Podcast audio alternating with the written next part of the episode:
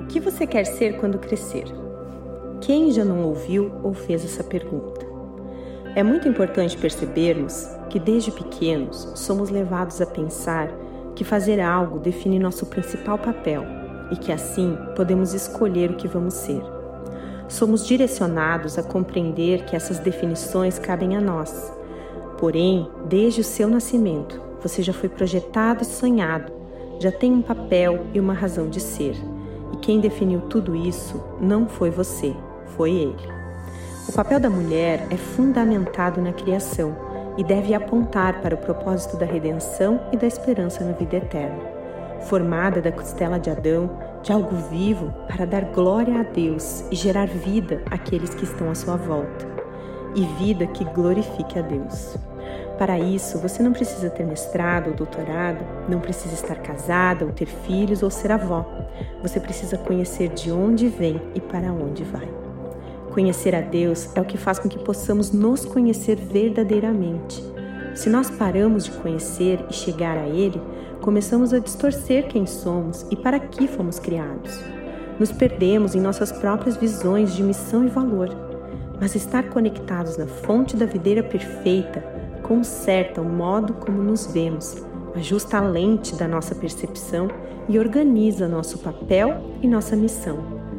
Quanto mais distante de você mesmo e mais perto de Cristo, mais clareza você terá do seu papel.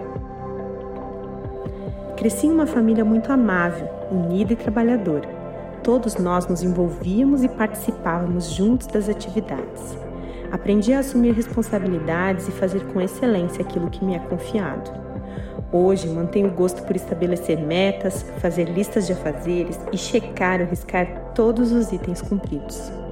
Utilizar esses aprendizados, canalizando-os para o meu principal papel, potencializa o que fui criada para ser e fazer: glorificar a Deus. Nos encontros de Jesus com algumas mulheres, ele afina a percepção delas e nossa com relação a esses papéis. Em Lucas 7, de 36 a 50, Jesus foi jantar na casa de um fariseu, grande conhecedor da lei de Deus. E uma mulher, ao saber que ele estaria lá, uma mulher pecadora, como o fariseu, claro, colocou-se atrás de Jesus e, chorando, começou a lavar os pés dele com lágrimas e perfume. O fariseu, incomodado com aquela situação, ouviu essas palavras de Jesus. Eu entrei na sua casa, mas você não me deu nem água para lavar os pés, não me saudou com um beijo, não ungiu minha cabeça com óleo. Costumes da época ao receber alguém em casa. Mas essa mulher lavou meus pés com suas lágrimas, enxugou-os com seus cabelos, beijou-os e os ungiu com perfume. Ela adorou a Jesus. Sua fé a levou a cumprir seu principal papel. Em outro encontro, retratado no livro de Lucas 10, 38 a 41, Marta se perdeu no seu principal papel, com boas intenções. Alguém mais se identifica? Ela acabou dando prioridade para o serviço da casa, de repente, até para melhor receber Jesus. E Jesus a ensina: Marta, Marta, você está preocupada e inquieta com muitas coisas. Todavia, apenas uma é necessária. Qual é o papel da mulher?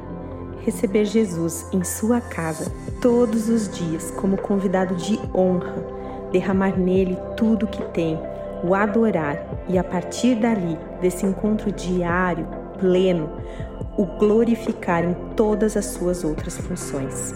Mulher, seu principal papel é adorar e glorificar verdadeiramente a Deus. Você foi formada para isso hoje e quando crescer.